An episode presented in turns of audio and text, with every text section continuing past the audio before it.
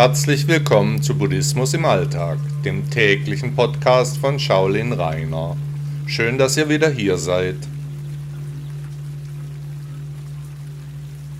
Geschichten aus China. Ein Leser bittet immer wieder um Geschichten aus meiner Zeit in China. Das erste Mal war ich vor fast 40 Jahren dort, bin über Hongkong eingereist, dann mit dem Zug weiter bis ich dann nach vielen Stationen im Shaolin-Tempel ankam. Damals verstand ich kein Wort Chinesisch, hatte aber einen Übersetzungscomputer dabei, ja, das gab es damals auch schon, mit dem ich mich mehr schlecht als recht durchschlug. Unterwegs im chinesischen Schlafwagen, nur von Chinesen umgeben, ich kam mir reichlich blöd vor. Welche Schnapsidee hatte mich geritten, was eine blöde Idee, mit jedem Kilometer wuchsen die Zweifel. In den Shaolin-Tempel, ich, der verzogene Milliardärssohn, meinem Vater Rolf Deile gehörten zu dieser Zeit fast alle Musicals in Deutschland, etwa Cats, Starlight Express, Phantom der Oper oder Miss Saigon. Die großen Unterhaltungsshows waren fest in schwäbischer Hand.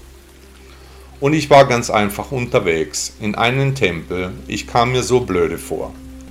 Warum nicht wieder nach New York, schöne Partys machen, oder nach Mailand, schöne Frauen kennenlernen?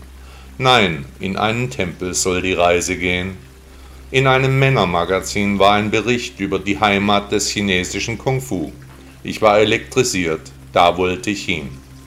Kampfsport hatte ich schon immer gemacht, fit wie ein Turnschuh war ich mein ganzes Leben lang fast schon sportsüchtig, trotz aller meiner Fehler wie ein Aufziehmännchen. Da saß ich nun in diesem Zug, meine Mitreisenden betranken sich über die gesamte Wegstrecke, es wurde im Abteil geraucht und gekocht. Die Menschen waren so freundlich, ich war der erste Ausländer, den sie kennengelernt hatten. Die Reise unterbrach ich in der Nähe der chinesischen Provinzhauptstadt Xi'an wo ich mir die Terrakotta-Armee ansah, die den ersten Kaiser von China im Totenreich bewachen sollte.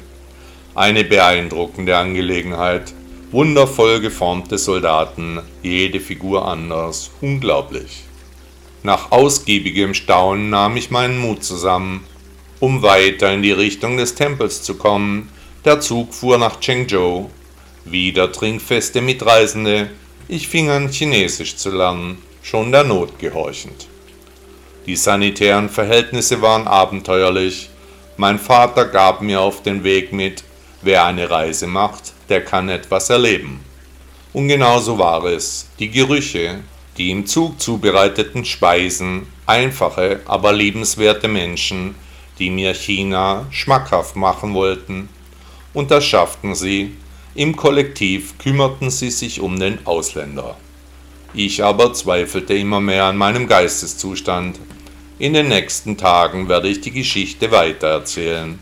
Der Weg ist und war mein Ziel.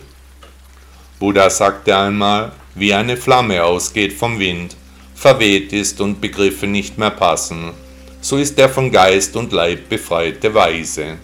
Er ist nicht mehr begrifflich zu erfassen. Herzlichen Dank, dass Sie Buddhismus im Alltag gehört haben. Bis morgen.